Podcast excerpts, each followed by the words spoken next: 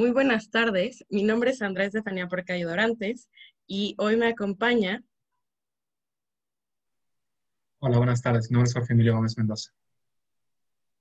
Buenas tardes, mi nombre es Montserrat Campos.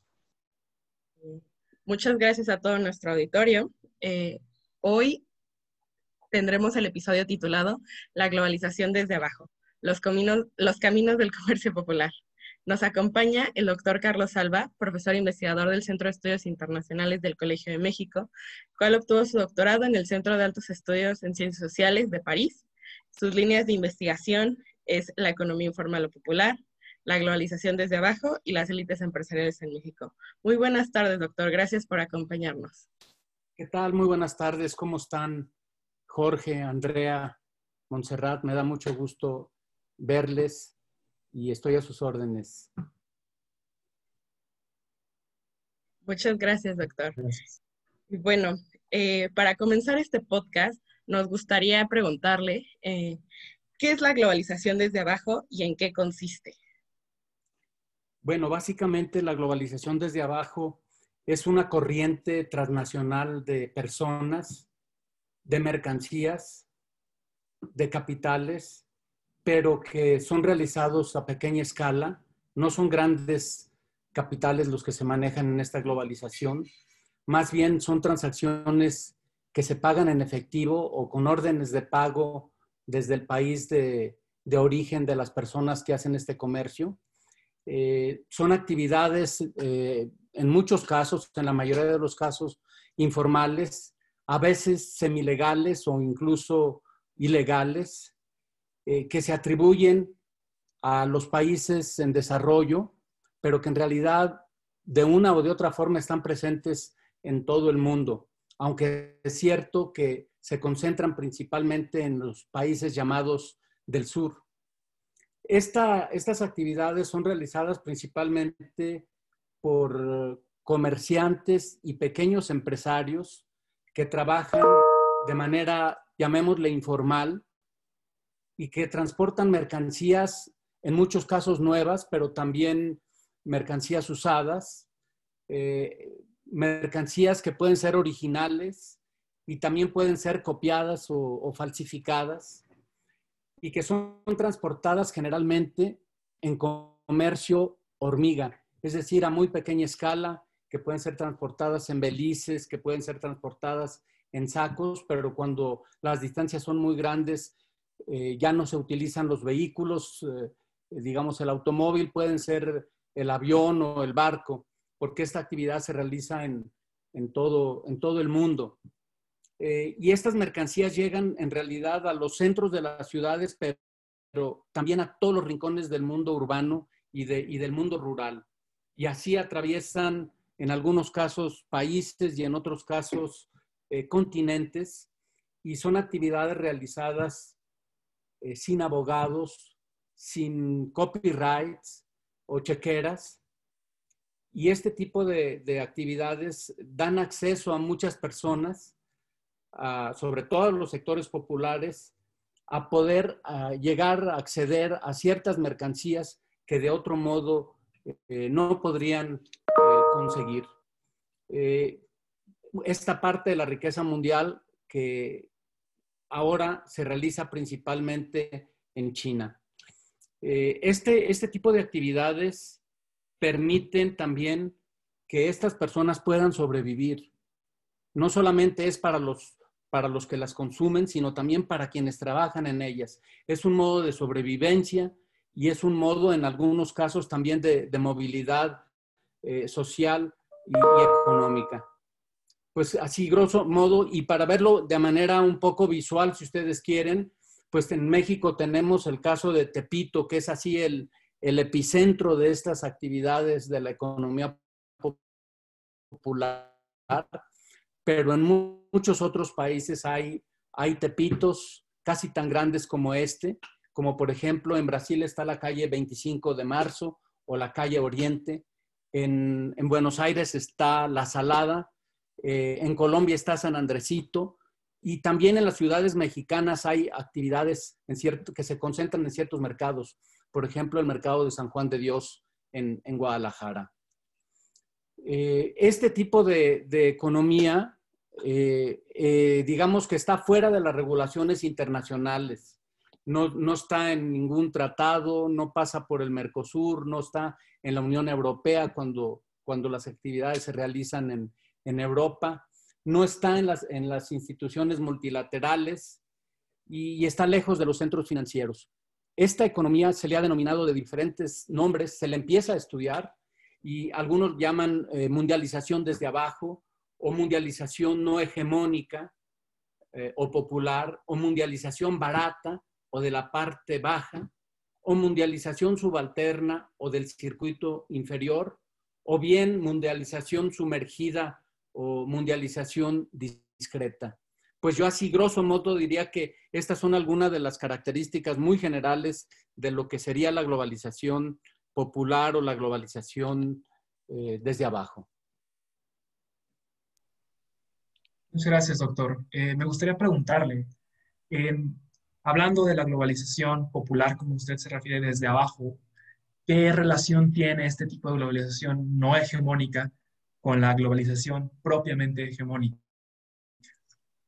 Bueno, yo creo que son circuitos eh, diferentes que en algunos momentos se entrecruzan.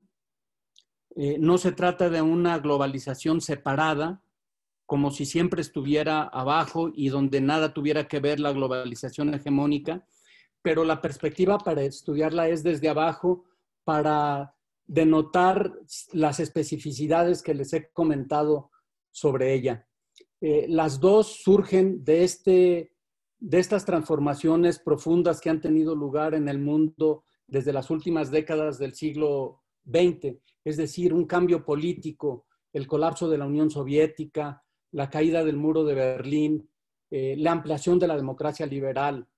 Mm, también en estas mismas décadas han tenido lugar eh, cambios tecnológicos muy importantes, todo lo que se ha sabido de la revolución de las tecnologías de la información y de la comunicación, los avances de la microelectrónica, todo el desarrollo de la informática, eh, las telecomunicaciones, la optoelectrónica y todas estas, eh, digamos, todos estos avances científicos y tecnológicos que han sido aprovechados por, esta, por estas dos globalizaciones que forman parte de un conjunto.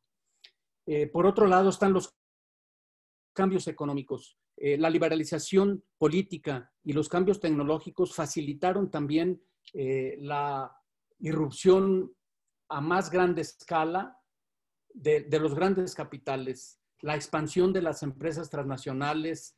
Eh, en nuestro caso, pues tenemos la industria automotriz, la industria electrónica, eh, las finanzas, el comercio, todas estas actividades que hemos visto en las últimas décadas que han llegado a posicionarse en los puntos claves de la economía, como, las banca, como la banca española, estadounidense, inglesa o canadiense, y así podríamos decir de las otras empresas.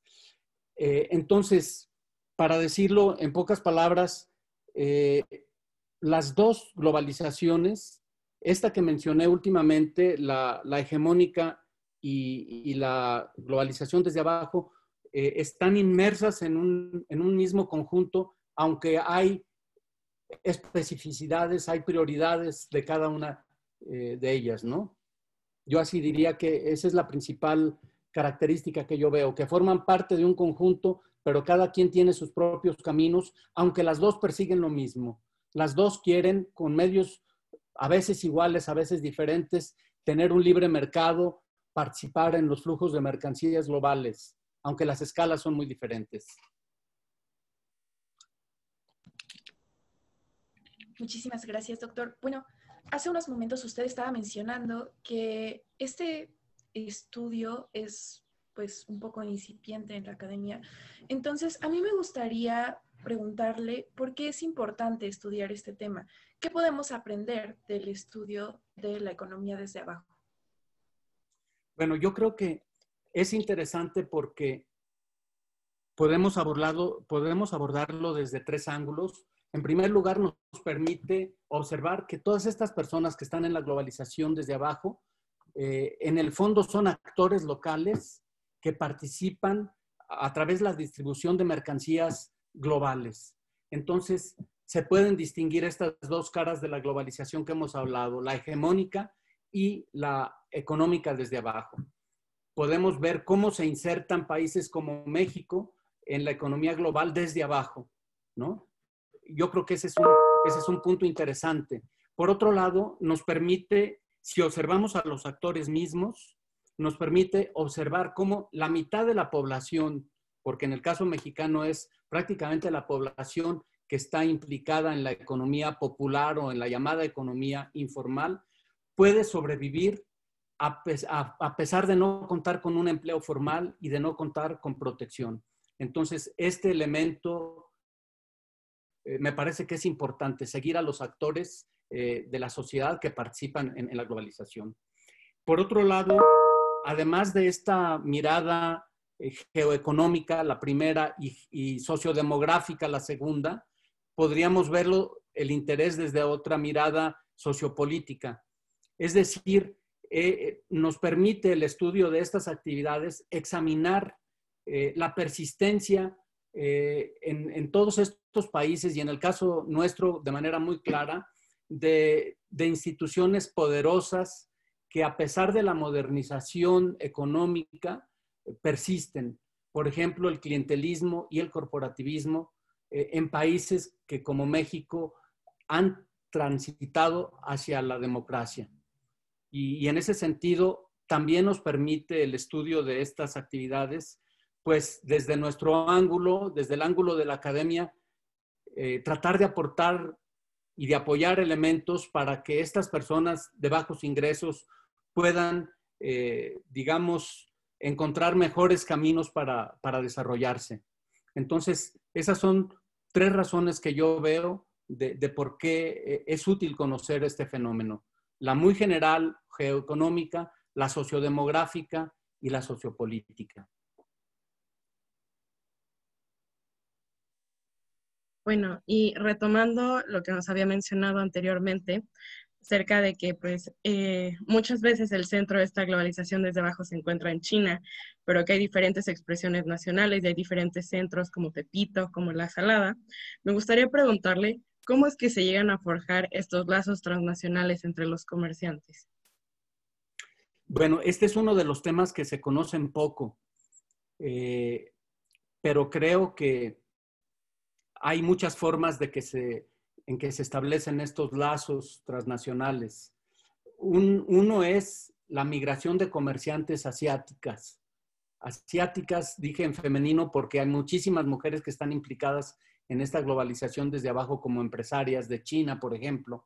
Este el caso de la doctora An Lang, que, vive en la Ciudad de México y que es una importadora muy importante de estos productos populares que se ha asociado con, líderes del comercio popular en México y han establecido eh, una empresa para vender estos productos que llegan de China.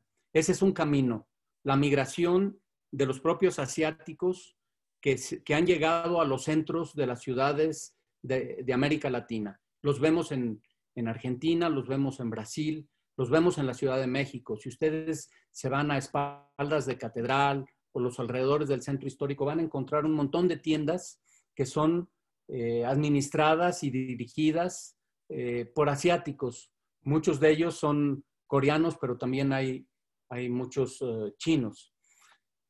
Por otro lado, hay mexicanos que antes iban a, a los Estados Unidos y hacían el llamado comercio hormiga de, de Fayuca, pero que ahora van a China entonces ellos eh, establecen relaciones también con, los mercados de China y traen los productos directamente. Hay agencias de viajes chinas que llevan a comerciantes de México a China para, conocer los mercados y para eh, mostrarles cómo se pueden hacer, cuáles son los mejores contactos, dónde están los negocios, dependiendo del tipo de productos que quieren vender pero este tema necesita un conocimiento mucho más amplio para ver cómo tiene lugar toda esta cadena, desde la producción, dónde se da, dónde se fabrica el producto, cómo llega al mercado de exportación en China, a los grandes mercados, luego el mercado de redistribución en México y de ahí las ventas al consumidor. Pues estos son algunos de los caminos que ha tomado este tipo de globalización desde abajo y, así se han estado formando redes transnacionales de, comerciantes. Gracias, doctor. Eh, me llama la atención que en todas las respuestas que usted nos ha dado, China es un nombre constante y justo en sintonía con lo que nos acaba de comentar, me gustaría preguntarle, ¿en China es un simplemente es productor, es administrador, es generador o cuál es el papel de China en esta dinámica de la globalización popular y cómo afecta a México? Bueno, China en este, este en este mundo de la economía popular eh, definitivamente ha tomado desde hace varios años el, relevo de los Estados Unidos. Hace 15 años, el 90% de los productos que se vendían en, Tepito provenían de los Estados Unidos. Eh, la mayor parte de ciudades fronterizas, de, los distritos de la moda en, Los Ángeles, algunos iban hasta Nueva York a proveerse, dependiendo del tipo de productos, pero venía de, norte a sur. Eh, eh, progresivamente, desde los años 90, mediados de los 90 para acá, China toma el lugar de los Estados Unidos como fuente de aprovisionamiento y de allá llegan productos legales e ilegales, pues desde los CDs, los DVDs, eh, los productos electrónicos, la ropa barata, los relojes, el calzado, eh, sobre todo el calzado sintético, los juguetes, los lentes, todo lo que ustedes pueden considerar como de uso personal, los bolsos de mano, la bisutería, etc. Y esto eh, se explica tanto por lo que tuvo lugar en China como por lo que ocurrió en México. En China, eh, desde las reformas de Deng Xiaoping de finales de los años 70 y sobre todo en los 80s y 90s, permitieron que se convirtiera en un lugar de producción en la fábrica mundial o en el taller mundial de producción. Eh, y además, en el 2001, China entra a, a la Organización Mundial del Comercio, y a través de, en ese tiempo, costos de producción mucho más bajos que otras partes, logró posicionarse como un gran productor mundial. Y ahora es un gran productor y un gran distribuidor mundial porque en China están los mercados de distribución de estos productos más grandes del mundo. Por otro lado, desde el ángulo de México, pues la globalización desde abajo se empata con, con, con el interés de China desde el fin del proteccionismo, eh, la caí, cuando se abren las fronteras y cae la pequeña industria y, ocurren las crisis desde el 94 y 95, la de 2008, el problema del desempleo, mucha gente tiene que buscar otros medios de sobrevivencia, ya que no puede, por ejemplo, eh, producir los bienes que antes eh, podía eh, elaborar para encontrando un mercado nacional. Ahora los bienes del extranjero le impiden producirlos porque sus costos de producción son más altos y entonces ahora vende lo que antes producía. Así se da una conjunción de intereses de China y de países como México para que se dé este flujo de corrientes eh, transnacionales.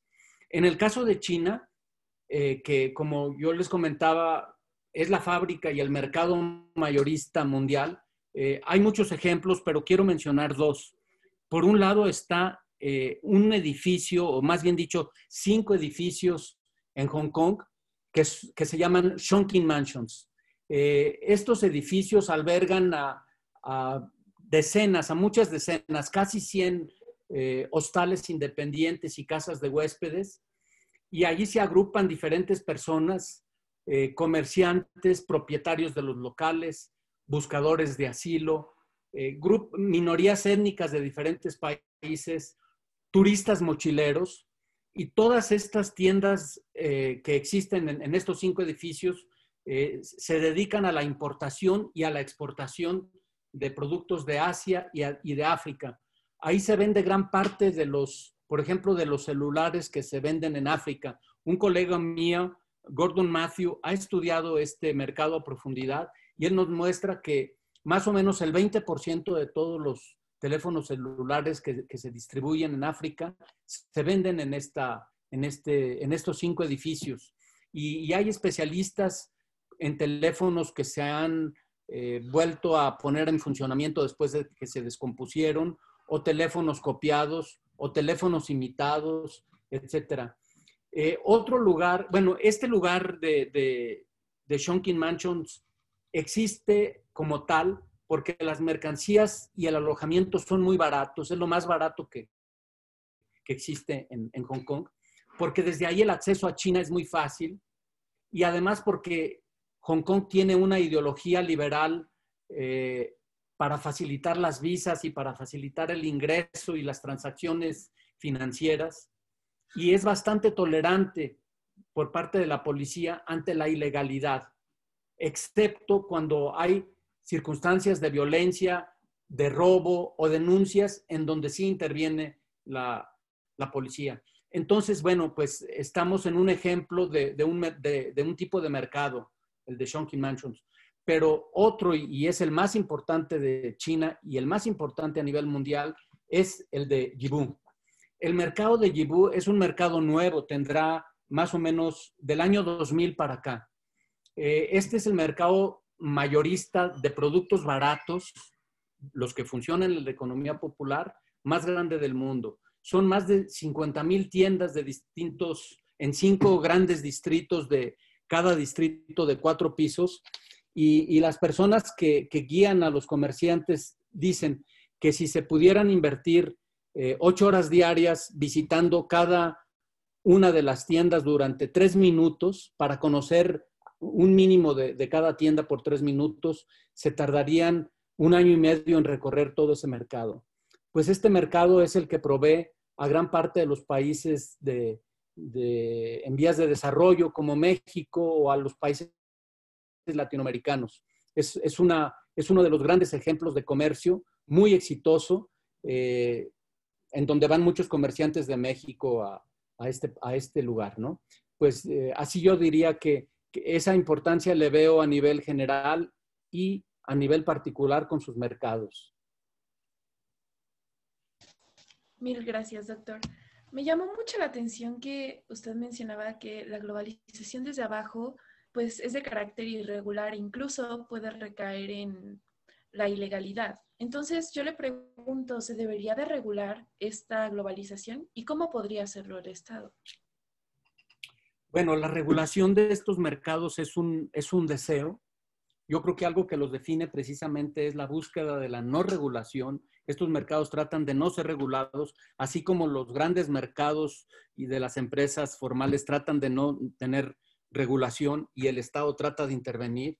En algunos casos, cuando las empresas son muy grandes, pues hay más facilidad para, para regularlos, pero en estos casos es verdaderamente muy difícil la, la regulación es un verdadero desafío para los estados eh, tratar de regularlos. Y sí tratan de regularlos porque en muchos puntos, junto con, medios de comunicación y con empresas transnacionales, ubican a estos mercados y a las personas que trabajan en ellos como, como atentados contra la legalidad y, y, hasta peligrosos.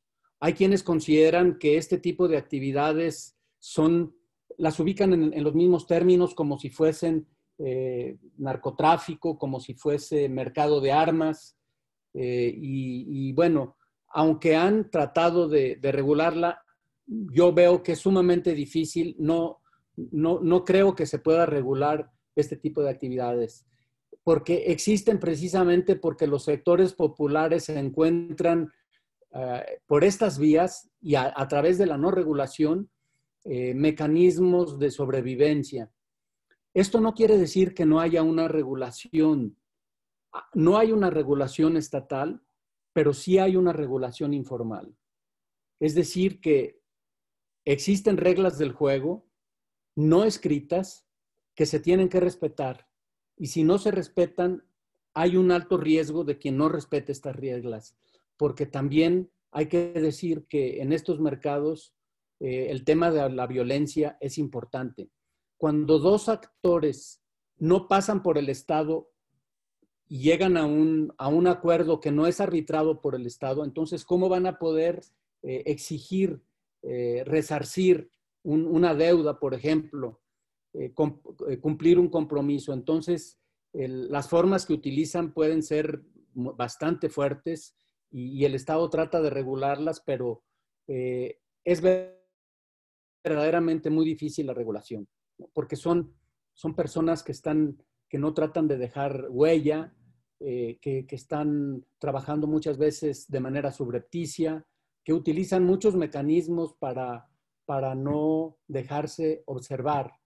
Y generalmente cuando se les observa desde afuera, eh, se les observa mal, eh, no se conocen estadísticas que puedan cuantificar el valor de las mercancías ni la cantidad de mercancías. Entonces son aproximaciones las que se hacen de personas que trabajan con estadísticas muy agregadas, generalmente no hacen un trabajo de campo, eh, de contacto directo con estas personas para ver el funcionamiento, ¿no? Entonces, eh, pues no sé si, si, respondía a la pregunta de, si se debería de regular. Creo que es bueno que haya una regulación y no podemos, eh, digamos, permitir que, que ciertas actividades puedan eh, digamos, venderse en los mercados populares. Me estoy refiriendo, caso concreto, por ejemplo, a, bebidas adulteradas o a, medicinas adulteradas, pero tampoco es negro y blanco. Hay una gran variedad de productos y no podemos meter en el mismo saco a todos los que se, se venden en esta economía popular. Pero claro, la aspiración es que el Estado tenga la mirada y pueda dirimirse bien cuáles productos sí pueden venderse y cuáles productos no pueden venderse, ¿no? Muchas gracias, doctor, por acompañarnos y también por brindarnos un poco de luz acerca de este fenómeno de la globalización desde abajo, cómo afecta a México y pues cómo de cierta manera parece que se encuentra regulado. Y pues para terminar, la última pregunta que me gustaría hacerle es, ¿qué considera usted que nos hace falta cuestionarnos? ¿Cuál es la pregunta que no estamos haciendo? Bueno, yo creo que hay, hay muchas, mucho, es un tema que se está empezando a conocer y que necesita conocerse de manera eh, muy aterrizada, eh, caminando, en contacto directo con, las personas, en, un trabajo de tipo etnográfico, con un trabajo de, campo que pueden ser muchas las disciplinas que participan aquí. Y, yo creo que hay muchas preguntas que necesitamos responder, que no hemos respondido, que ni siquiera nos hemos formulado, porque apenas se está conociendo. Entonces, por ejemplo, este, necesitamos eh, conocer un poquito de cómo las disciplinas nuestras fragmentan el conocimiento y cómo un acercamiento disciplinario es incapaz de poder tener una aprehensión de estos fenómenos que pueda ser, por ejemplo, la economía o la ciencia política o, las políticas públicas. Se necesita un, acercamiento multidisciplinario. Eh, también necesitamos saber un poco eh, resolver los problemas del, silencio. Eh, estas actividades están asociadas a veces a temas de seguridad nacional, a temas de violencia, y entonces permea un silencio eh, en torno a su funcionamiento, no se brinda información suficiente, no son fáciles de conocer, se necesitan esfuerzos grandes y entonces, pues ahí hay preguntas, muchas preguntas relacionadas con, con las actividades asociadas a la seguridad nacional. Por otro lado, y este me parece que es sumamente importante, me parece que para conocer estas realidades hay que situarnos afuera del Estado. No hay que situarnos con la mirada del Estado, desde el Estado, sino para poder conocerlas hay que salir del Estado y verlas de manera independiente. Porque las mismas estadísticas, su nombre ya nos habla de una cercanía con el Estado, son incapaces de, cuantificar y de conocer a fondo esto. Entonces, yo creo que una pregunta es cómo poder hacer investigación desde fuera del Estado. Por otro lado, también eh, son actividades transnacionales que están en movimiento y el estudio del movimiento es mucho más difícil que el estudio de la permanencia, porque hay que hacer el, seguimiento desde los productos que, se fabrican en, la región cercana a Yibú, cómo llegan al mercado de Yibú, quiénes los venden ahí, quiénes son comerciantes, quiénes son industriales o las dos cosas, quiénes son los que van a comprar los productos, cómo llegan a Tepito, quiénes los, los, adquieren en Tepito, cómo se redistribuyen en las calles de la Ciudad de México y en algunos casos se van a otros países. Por ejemplo, hay personas de Cuba que vienen a Tepito a comprar productos y hay personas de Centroamérica que vienen a Tepito también. Aunque hay ciudades de relevo en grandes como Monterrey, Guadalajara, etcétera, Tepito sigue siendo un gran mercado de redistribución. Conocemos muy poco de esto. No, no se han hecho estudios eh, hay algunos estudios, pero no son muchos. Hay un estudio sobre el mercado de San Juan de Dios que estudió eh, José Carlos Gómez Aguiar, por ejemplo, que es muy interesante, en donde muestra eh, cómo funciona todos los discos piratas que vienen de China.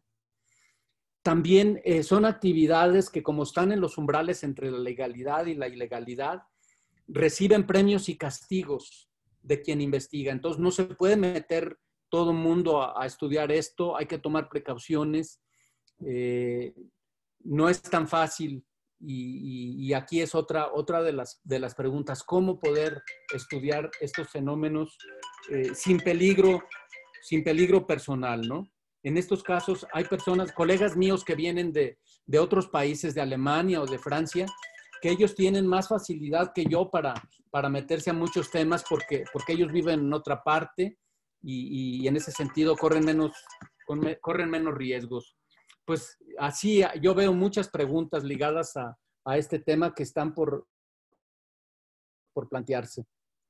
Por ejemplo, no sé, eh, temas como la protección social, cómo conseguir que estas personas puedan eh, protegerse, eh, sus personas y sus familias, porque no tienen ahora con el COVID, por ejemplo, se ven obligadas a, suspender sus actividades. Se cerró el mercado de, de Yibú eh, y entonces, ¿qué vende la gente?